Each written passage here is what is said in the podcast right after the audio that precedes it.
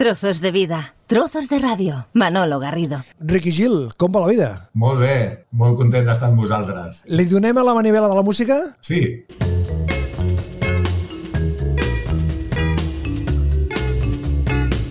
Quan sonava esta cançó, van passar coses, el Ricky va viure coses i les explica en el seu llibre. Qui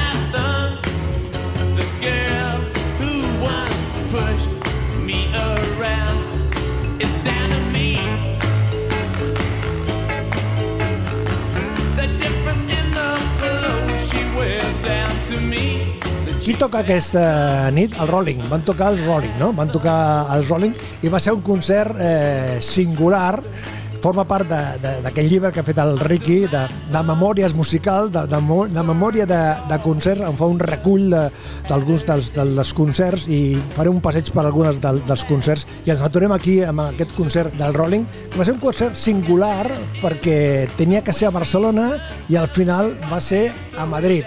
I que tu tenies el tiquet, tu tenies l'entrada i vas dir, escolta, si s'ha d'anar a Madrid, es va a Madrid sense cap problema, no? Doncs sí, perquè van organitzar un viatge bastant surrealista en uns autocars que em sembla el llibre ho posa la, la xifra, em sembla que eren 32. Eren molts autocars perquè eren molta gent que tenia entrada i que havia decidit no tornar a l'entrada i viatjar a Madrid en aquest segon concert que ells van programar a, a, a l'estadi de l'Atlètic de Madrid, al Vicente Calderón. Jo tenia en aquell moment 17 anys i, i era l'estiu, havíem acabat el curs de l'institut i vaig dir, vinga, cap a Madrid, tot i que no...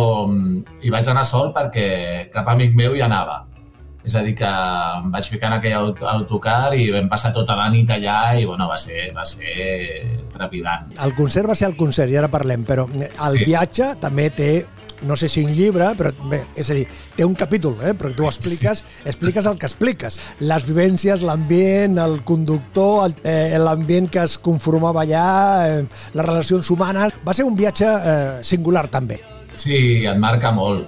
He intentat en aquest llibre doncs, parlar de música, molt sobretot, de, i principalment de música en directe, de grups que he vist en directe, però, però també he volgut fer una mica mm, una explicació de tot el, tot el que hi havia al voltant, no? el tipus de gent que polulava per allà, per exemple, les sales o els recintes on, on es feien els concerts, uh, l'ambient que es respirava a cada, a cada ciutat o que estava passant una mica, posar un context, no? No volia només senyir-me a dir aquest grup va tocar aquestes cançons i prou, sinó que volia, volia posar una mica una experiència personal de cada, de cada moment de la meva vida que, que reflecteix cada concert amb la perspectiva, va ser un concert de Rolling d'allò per no oblidar-los o va ser un concert a més a més? A veure, per mi va ser molt impactant perquè era el primer cop que, el, que els veia i, i també era el primer cop que veia un grup tan històric, perquè fins aleshores havia vist, per exemple, havia vist els Polis, que eren un grup molt popular, però clar, no deixava de ser un grup nou. Llavors havia vist mm, això, grups que, mm, contemporanis del, del meu moment, no? I és el primer cop que veig de sobte un, un grup que tenia no només la música que tocaven, sinó tota la llegenda. Però artísticament potser no era un gran moment d'ells, no, ja els, els seus millors dies havien quedat enrere, i jo recordo que al cap d'uns 10 anys o així van tocar a l'estadi olímpic de Barcelona i tinc millor record dels concerts de l'Estadi Olímpic, com mm. que estaven com més en forma. Vaig veure més, no sé, amb un repertori més, més complet i amb un, amb un espectacle molt, molt potent.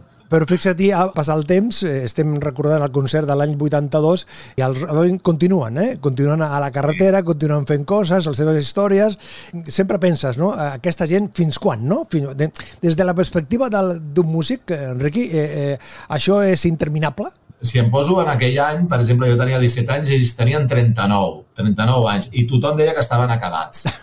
Eh, imagina't, llavors, clar, ara, ara mateix jo, si tingués 39 anys, diria, hosti, em queda molta carrera per endavant, però aleshores jo no ho sabia, que un músic als 60 anys pot estar perfectament en el seu millor moment, o en el cas extrem dels mateixos Rolling Stones que amb 80 anys encara estiguin en actiu. Era una cosa que no, que no es podia saber. Eh, la, teo la teoria era que el rock era una música per gent jove. Al llarg dels anys s'ha anat demostrant que no ho era, que en origen ho era, però que al final ha acabat sent també música per gent gran. Vull dir que uh, ha acabat sent una música, diguem, per tothom, s'ha convertit en una cosa ja molt establerta. El llibre que ha fet el Ricky Gil, qui toca aquesta nit, és un recull, com explicava ara, d'alguns de, dels concerts. Són 64. Per què 64, no 72 o 83? és, és un número també, no sé, m'ha cridat l'atenció perquè no dius 50, no? Arrodonir, o 75, no? Potser perquè estem acostumats sí. no? a aquestes xifres tan, tan rodones. Va ser una voluntat teva o l'editorial la va dir, escolta, que no sigui més de... o ha de tenir no. tantes pàgines? No, no, l'editorial m'ha donat total llibertat. De fet, ells, ells em van proposar que, que escrivís alguna cosa relacionada amb la música, però la idea de, de fer el llibre sobre concerts la vaig, la vaig tenir un cop ja vaig rebre com aquesta, aquest suggeriment. No? I el número, doncs, el 64, eh, el vaig triar per una raó, perquè 100 concerts eren massa, vull dir, era massa llarg, i no, i no sé si... bueno, sí que hi hagués arribat, però triar-ne 100 era una passada. I 50, que ho has dit molt bé, perquè 50 era la meva idea original, però se'm va quedar curt. Em faltaven alguns grups i deia, hosti, no, no em puc quedar amb 50. Llavors, clar, el 64 és un, nom, és un número que a mi sempre m'ha acompanyat molt uh, perquè és, el, és el, el meu grup de sempre, és, és una del 64. I vaig dir, va, doncs ens, ens plantem aquí. És una mica més de 50 i em donava, em donava peu a, a explicar coses més diferents, potser alguns estils de música una mica diferents, concerts que he vist a llocs uh, una mica més estranys o sigui, podia fer un, com un fresc més, més complet. El Ricky, que a banda de eh, músic, eh, escriptor, és un home que fa ràdio, que ha estat fent durant una sèrie d'anys eh, guitarra, baix i bateria a Ràdio Silenci. Això té alguna connotació, alguna vinculació amb el programa de ràdio que s'estàs fent allà a Ràdio Silenci? A la Garriga? Sí, molta, molta. Molta perquè en aquest, en aquest programa doncs, sí que de vegades parlava de novetats o de discos que sempre m'han agradat, però una cosa que feia sovint d'una manera natural era explicar un concert. Explicar, doncs, ahir vaig anar a veure els no sé quants a no sé on i, i explicava i van tocar aquestes cançons i d'aquí va sorgir la idea i sí que el, el programa de la ràdio va tenir un pes important perquè molts de, dels concerts que he escrit jo ja els havia explicat al programa però clar, 64, eh, això significa que al calaix s'han quedat moltes històries, molts concerts, perquè vas escriure sobre una selecció que vas fer? Sí, sí, sí, sí, no, sí, sí, sí, no, sí, sí, sí, no. Com anar, com, no, com jo no tenia apuntats tots els grups que he vist perquè serien, serien milers, eh, perquè per una raó o altra sempre he estat veient música en directe. Jo no sé quants grups he vist ni quins. Vaig fer una llista dels artistes potser més importants que he vist i també d'artistes que són més petits i desconeguts, però que per mi eren importants. I a partir d'aquí, d'una primera selecció, on hi havia més concerts, doncs vaig anar reduint jo pensava que podien ser més interessants pel lector i aquí vaig fer, va quedar aquesta selecció. Però sí que sí que n'hi ha molts més. El que passa és que en cada capítol, quan parlo d'un grup o d'un artista, també parlo d'altra gent que vaig veure el mateix joc o, o d'altra gent del mateix estil. Això ho faig molt, vull dir que sí que en realitat aquest llibre parla de més concerts. Arribem a la plana 38, titular és Bruce Springsteen and the Street Band. Exterior del Palau d'Esports de Barcelona. Atenció, eh? Exterior del Palau d'Esports de Barcelona. 21 d'abril de 1981.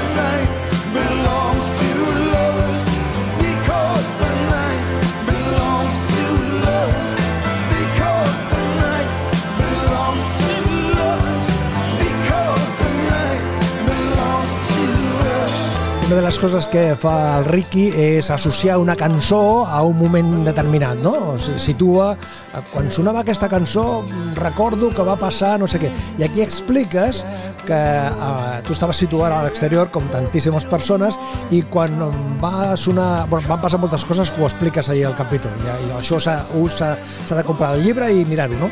Però concretament eh, expliques que amb aquesta cançó, quan sona aquesta cançó, va, ser, va haver un moviment destacat, no? De, a veure, a veure si entrem, no? A veure si entrem, a veure, a veure què és el que passa, no? Sí, a veure, aquest, aquest concert és l'únic que jo no he vist, perquè...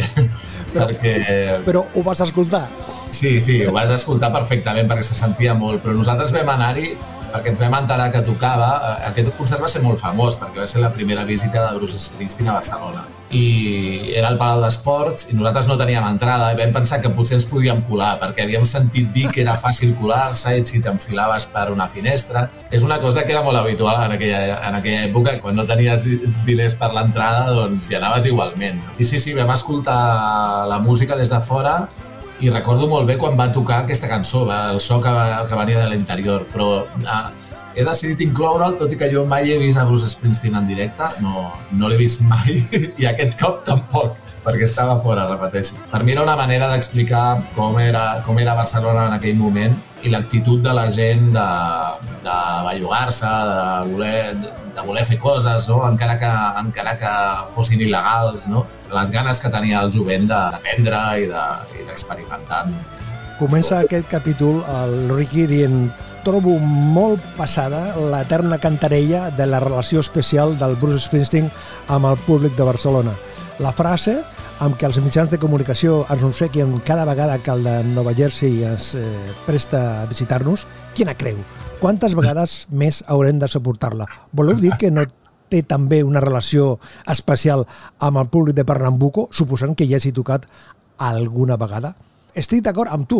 Per què aquesta cantarella? Per què sempre que toca el Bruce Springsteen a Barcelona, la majoria dels mitjans de comunicació sempre agafen aquesta relació especial que té el Bruce Springsteen? És pesat, és pesat.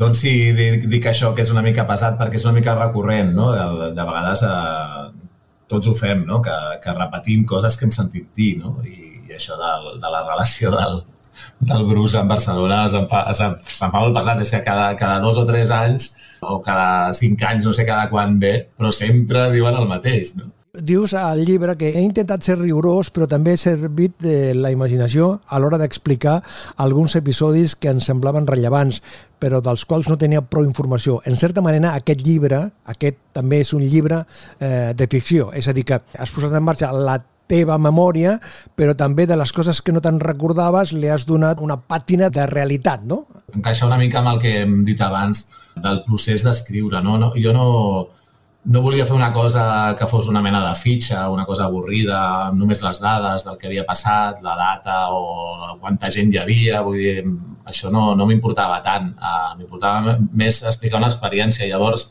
quan la memòria fallava i quan la investigació que vaig fer de cada concert doncs, no, no arribava més, doncs sí que m'anava bé fer, una, fer servir una mica la imaginació. És a dir, hi ha algunes coses aquí que segur que no van passar com les explico, però mm, m'interessava doncs, donar-los també un, un to una mica més literari i això, això m'ho permetia. Però clar, el Ricky ha estat a tota mena de concerts. Los canguros! Yeah!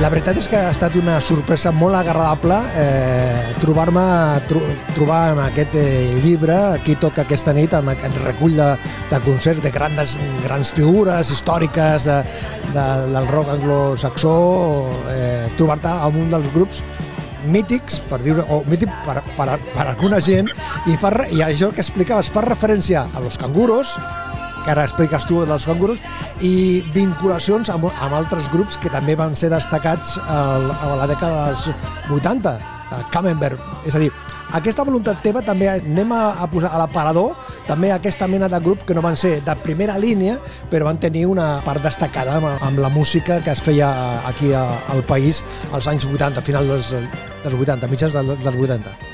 Sí, crec que s'ha de reivindicar um, aquests grups i fins i tot en un llibre com aquest, on, on la gran majoria són grups molt coneguts o artistes mundialment famosos, doncs també ha aprofitat per, per incloure-hi mm, propostes molt més minoritàries. Sí, em sembla que el, el capítol dels canguros ve just després del de, del de Michael Jackson. O sigui, imagina't quina diferència, no? Potser l'estrella més, més, més rutilant de, de, del segle XX al costat d'un grup que mai va gravar cap disc. Vull dir que, que va ser com un, com un miratge, no? Un grup que tocava a petits bars, eh, que es van moure una mica per tota l'escena de Barcelona, que van, que van viatjar una mica a algunes ciutats espanyoles i, i que va deixar doncs, algunes quantes maquetes, però uns records que, que són tan importants com, com veure els Rolling Stones o veure els Who o veure els Clash o veure, o veure Michael Jackson. És, per mi um, m'agradava aquest contrast, fer que al final tothom s'iguala, fins i tot el, un que, que toca en un gran estadi o un que toca en un petit bar, uh, no deixa de ser tot la música en directe, que és la cosa que, que estimem fer la pòcima amb aquesta visió de músic, d'una persona que va a un concert i d'una persona que ha de fer un llibre que sigui més o menys eh, atractiu, que qui més que menys eh, s'ho passi bé llegint. Sí, és una barreja de les tres coses i penso que cadascuna li augmenta una mica el, doncs, el possible interès. No? El que has dit de, que és la visió d'un músic veient altres músics sobre l'escenari, també això que, crec que queda bastant patent. Crec que una persona que mai ha tocat cap instrument o mai mai s'ha enfrontat al públic, doncs veu la música d'una altra manera. És un espectador, diguem, més pur, mentre que els músics doncs, estem veient uh, companys de professió, saps? Encara que siguin molt més coneguts que nosaltres o que tinguin molt més talent que nosaltres, però no deixen de fer el mateix que fas tu. Llavors, clar, els, els valores d'una manera diferent, segurament. I clar, amb, amb aquesta tria de concerts, de moments, qui toca aquesta nit, de vegades no és només una nit, de vegades són diferents eh, nits i de vegades són diferents eh, poblacions, però sempre el mateix, el mateix grup. in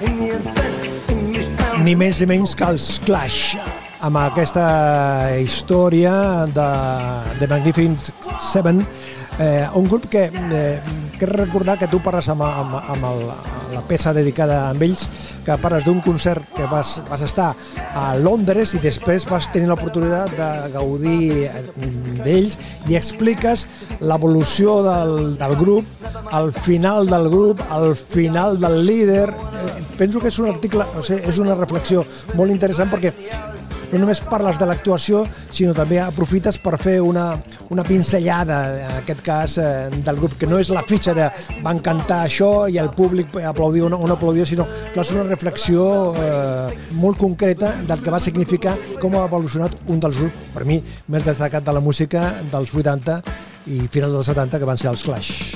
Alguns capítols, doncs això, he aprofitat, a part d'explicar els concerts, doncs, per donar una mica de visió general de la carrera de cadascú i això és el que vaig fer amb el, amb el final del capítol dels Clash.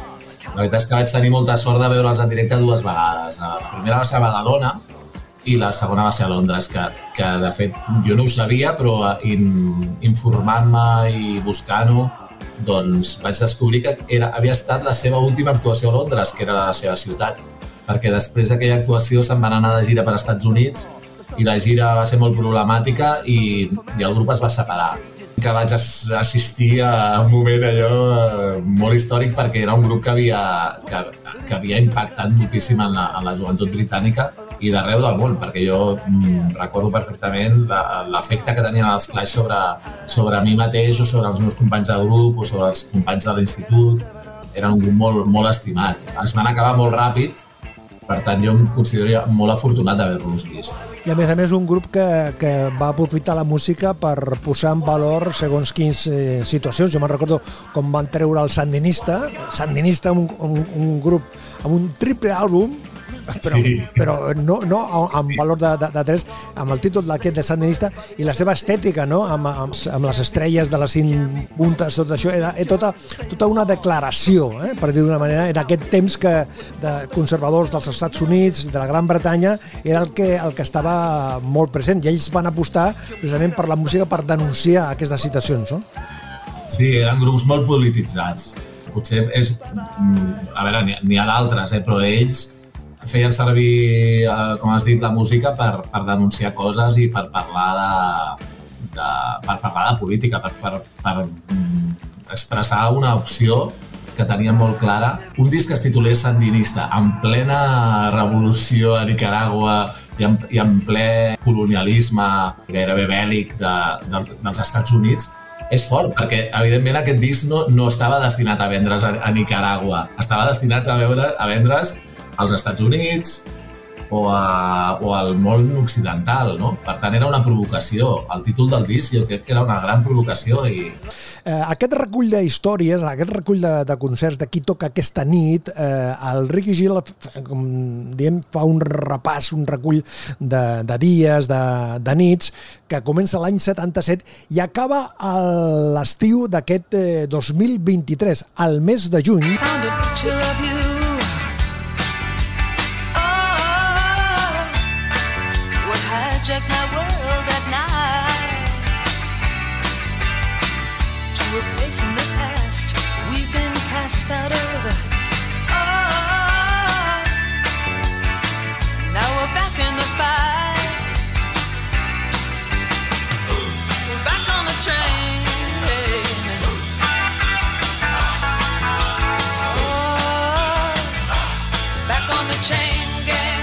Era voluntat teva, no?, que, que les, els concerts que, de, que has vist al, al darrer moment t'haver incorporat d'alguna manera, no? De, tenir, en aquest cas, un grup històric, però una actuació recent, del moment, no? Sí, l'últim capítol del llibre, el, el llibre té quatre capítols, el primer és molt breu perquè és, diguem, les coses que vaig veure a l'adolescència. El segon i el tercer són, són molt extensos i l'últim són els concerts més destacats que he vist des, des de que es va acabar la pandèmia. No? que ha sigut una mena de recuperació de la música en directe després d'uns de, anys que es va, va quedar totalment aturada, no? que també és una cosa que, que de vegades ens, ens n'oblidem, però fa poquíssim estava tot parat, no? I els Pretenders doncs, eren un grup, evidentment, molt veterà, que jo no havia pogut veure mai, que m'agraden molt, i vaig pensar que serien un, un, un bon final, un bon final pel, pel llibre, i de fet jo el llibre el tenia acabat, i, i tenia l'entrada per veure els Pretenders a Vitoria en un festival i vaig dir a l'editorial, els vaig dir mm, espereu un moment, espereu un mes, unes setmanes perquè aniré a veure'ls, llavors escriuré l'últim capítol i llavors ja, ja tindrem el llibre acabat. Mentrestant vam anar avançant en altres coses, amb la portada, bueno, tota la feina que hi ha per fer un, per fer un llibre. Sí, sí, sí, eh, va estar molt bé perquè jo vaig veure els Pretenders envoltat de molta gent, vam, donar, vam fer un molt bon concert, però a, a part per mi era important perquè jo sabia que aquell seria el final del llibre, no? seria l'últim concert que explicaria. I ho vaig viure diferent. I sí que, aquí sí que em vaig fixar exactament de, de cada cosa, de cada moviment, de cada cançó. Clar, era, era l'únic concert que ho estaves mirant pensant que després tenies que explicar el que estaves mirant. Això et va condicionar d'alguna manera? Me'l vaig plantejar una mica diferent, és veritat. El penúltim que explico, que és el de Biscuit, Biscuit és un grup de Vilanova sí, que, sí, sí. el qual estic tocant jo ara, i també va passar el mateix, perquè és, és del 7 de maig del 23 i el de Pretenders va ser el 16 de juny. El 7 de maig del 23 jo ja també tenia el llibre molt avançat i també estava veient el concert de Biscuit i vaig dir, hosti, aquest concert pot entrar perfectament al llibre. També ens ha arribat al cor la, la peça que hi ha quan parla de Javier Patricio Pérez. Circulaba por la noche en su coche un ciudadano El gato Proveniente de una fiesta súper de ambiente mundano Aturdido por la juerga, aplastado en el asiento se marchaba hacia su casa computado a descansar. De repente y por sorpresa unos guardias apostados le ordenaron detenerse y aparcar en un costado. El control daba con todo, se buscaba unos maleantes que habían dado un serio golpe junto allí minutos antes. La historia es sensacional. A las 3 de la mañana nadie cree ni una palabra. A un sujeto mal vestido en un coche de destartalado. Aquí hay gato encerrado, dijo un guardia inteligente. Deberemos comprobar quién es usted y en dónde ha estado. Si hubiera sido de día, habría pasado de largo. Pero señores, será de noche todos los gatos son pardos.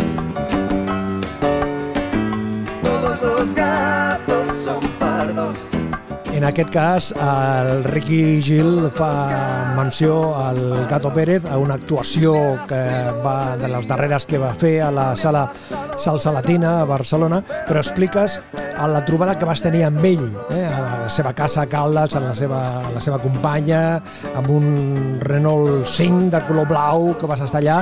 Va ser, per, per, pel, pel, que, pel que escrius i pel que jo que vaig tenir l'oportunitat també de parlar amb ell a diferents moments, et va marcar d'alguna manera, eh, Riqui, la conversa amb el gato? Va ser una experiència molt important. El, el capítol aquest, la veritat és que parlo més d'aquesta trobada a casa seva que no pas del concert. El concert va ser un concert en, un, en una sala de festes de la zona alta de Barcelona, que ella estava com molt cansat, se'l veia que, estava, que no es trobava bé, i no va ser un gran concert de Gato Pérez. Però unes setmanes abans vaig tenir aquesta ocasió de, de conèixer-lo, i a més amb una, no això que coneixes algú en un bar i te'l presenten i hola, què tal, sinó que vas a casa seva, vam estar escoltant música, vam parlar de moltes coses i ell va fer, va fer unes reflexions sobre, sobre el que era el, el fet de ser de, de dedicar-te a una activitat artística, no sé, coses que, que jo que era bastant jove doncs, em van servir de molt i que va ser impressionant perquè, clar, al cap de pocs mesos va morir, o sigui que no, una cosa que no t'esperaves, no? Podies pensar que jo era l'inici d'una relació eh, potser no d'amistat, però sí que, mira, he conegut a tal persona i la seguiré veient al llarg de la meva vida i de sobte es talla, no? I, i bueno, va ser trist, i, però després he seguit escoltant-lo i, i crec que la seva obra s'ha de reivindicar sempre. Dios.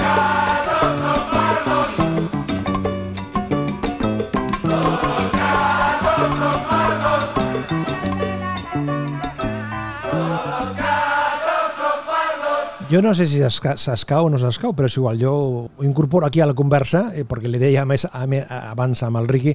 Jo vaig tenir l'oportunitat de, de conèixer el gato eh, i vaig tenir l'oportunitat amb això que et dediques a la ràdio de conversar amb ell en, en diferents moments. No? I vaig tenir la, la, el gran goig, el gran luxe de que quan va venir a, a tocar a la festa major a, a, a la plaça Catalunya de Cornellà, jo tenia un amic que era regidor de cultura i, i em va dir, escolta, que ve el gato un Bernardo Pérez, parlo dels mitjans dels 80 o por ahí, no? I diu, no, no, la plaça Catalunya està plenada.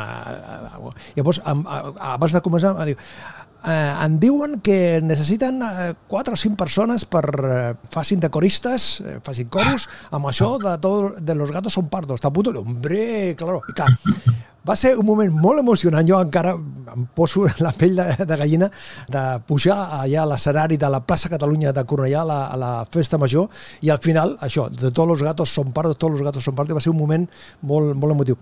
Jo no sé si aporta alguna cosa a, a, a, sí, a, a la conversa, però m'ha vingut al cap, o sigui, m'ha vingut al cap i al, i al cor. I... Aporta molt, perquè, clar, són artistes que, que, que jo, jo explico la meva, la meva experiència, però cadascú té la, seva, té la seva, no? L'editor d'aquest llibre, el Joan, em va, em va comentar que el, que el dia que va, que va morir Gato Pérez, ell havia quedat amb Gato Pérez, havia quedat amb ell al, al Boades, a la cocteleria Boades del carrer Tallers. Havien quedat per, per parlar d'un projecte, d'un concert que s'estava organitzant i, i ell va anar al Boades i, i va veure que l'altre no arribava, no arribava i va dir, ostres, aquests, eh, el típic, no? allò que penses, aquests, aquests, aquests rumberos, aquests artistes no? que no compleixen. I res, al cap d'unes hores es va assabentar del que havia passat. Imagina't eh, és fort pensar en aquests personatges que, que, ten, que han marcat a, a, a, a molta gent. No? I a més a més estic d'acord amb tu amb això. Jo crec que el Gato encara hi ha una carpeta per obrir del que ha fet el Gato per la, per la música popular, per la rumba, digue-li com, com vulgui, no? perquè és un home que va, i a més ho explica amb una, amb una de les seves peces, Rumba del 60, que explica ell com va arribar a ultramar de l'Argentina i com comença a descobrir la música que es fa a Barcelona i tot plegat, i la rumba i el ventilador i, i tot això. Jo penso que és de les carpetes que encara està, inclús al barri de, de Gràcia, per mi té, té, té allà una plaça que, és, que està molt bé, no? El Gato necessita un espai més ample, més gran. A més a més, tu has tingut l'oportunitat de gravar un vídeo amb, amb una de les cançons del, que fas amb el, amb el teu darrer disc, que ara que ara comentem, però enllaçant amb, amb això, no sé si parles amb la peça que li dediques al gato o com parles amb els canguros o alguna altra, que parles del celeste i dels locals i tot, i expliques, la, eh, jo em sentia molt retratat, no? perquè expliques com funcionaven, l'ambient que hi havia, que al, al costat del local, en aquest cas del carrer Plateria, al carrer Genteria de, de Barcelona, al Celeste, hi havia una sèrie de bars convencionals i la gent i, i anaven allà a consumir, anaven allà a consumir perquè era més, més barat i explica expressament l'ambient del, del Celeste, del Celeste, del carrer eh, Argenteria, com va significar i que, que, quina peça, va, va, quina importància va tenir la música que es feia a Barcelona això, als, als anys 70 i als anys 80. Sí, el Celeste va tenir, va tenir diverses etapes. El, el, als anys 70 realment va ser, va ser el germen de tota una música, no? de la, del que el, el mateix Gato Pérez crec que va ser la persona que li va posar el nom de la Ona Laietana. Però després, quan tots aquests eh, artistes eh, es van com disgregar una miqueta, doncs vam ser uns altres els que vam ocupar la sala. I va ser curiós perquè van canviar els programadors i van donar pas als grups més joves, els grups que venien de tot arreu però que deia una mica la movida o la, la nova ola o la, com vulguis dir, i llavors van, van arribar grups de tots els estils, però que tenien una característica, que era, que era una cosa totalment nova, que no, que no, no bevia del passat, sinó que igual començava de zero, no? I aquí és quan vam arribar nosaltres i jo recordo èpoques potser dos anys en què pràcticament cada tarda jo me n'anava cap al Celeste. Que de vegades no sabies qui tocava, no? Però acabava sempre veient algun grup i... I clar, estem parlant amb el Ricky Gil, aquí toca aquesta nit, i mentrestant estava cuinant aquest llibre, aquest recull de, de concerts, d'aquests 64 concerts, en paral·lel o al mateix temps, artefactes sonors de l'underground català. A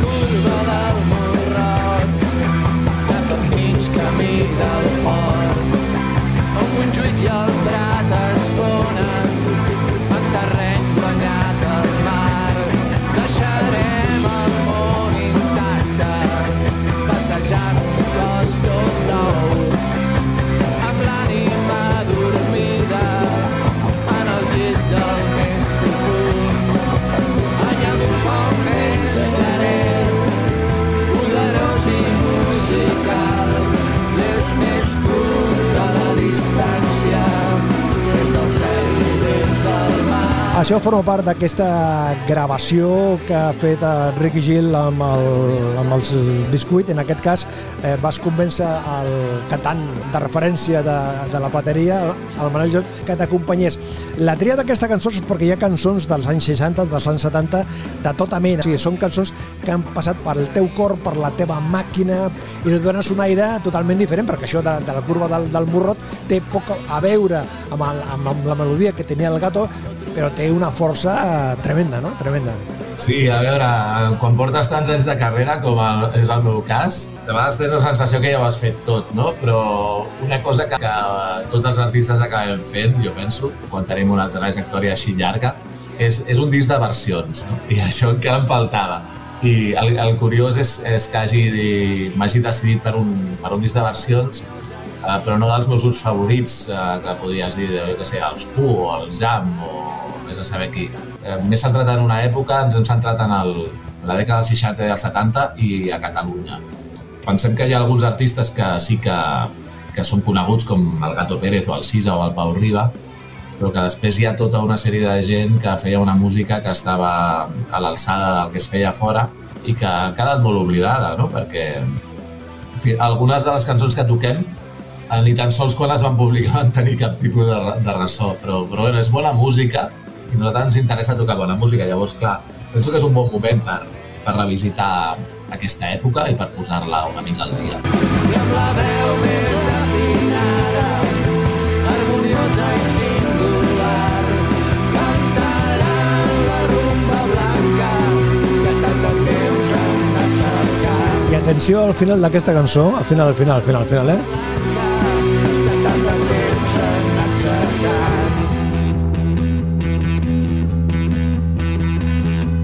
Sembla que acaba, però no.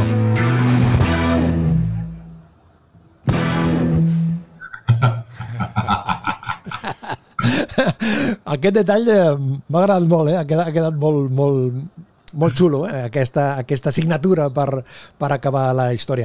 Doncs el Ricky Gil, amb, amb aquesta doble proposta, el llibre Qui toca aquesta nit, aquest recull una història de rock de 64 concerts i aquest artefactes sonors de l'underground català, que és el recull aquesta de, de cançons dels anys 60 i 70, del Toti Soler, del Batista, del Pau Riba, del Llei Batista, del Cissa, de la Bonet, hombre, del melo, dels Melodrama, eh, del Guillermina Mota, del Jordi Paniagua, dels Xocs i del recordat Gato Pérez.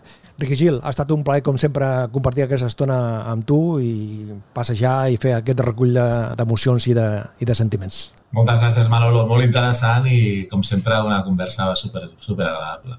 Qui toca aquesta nit? doncs aquesta nit, mira, ja t'ho diré. Hi ha un concert a Barcelona, però no hi puc anar.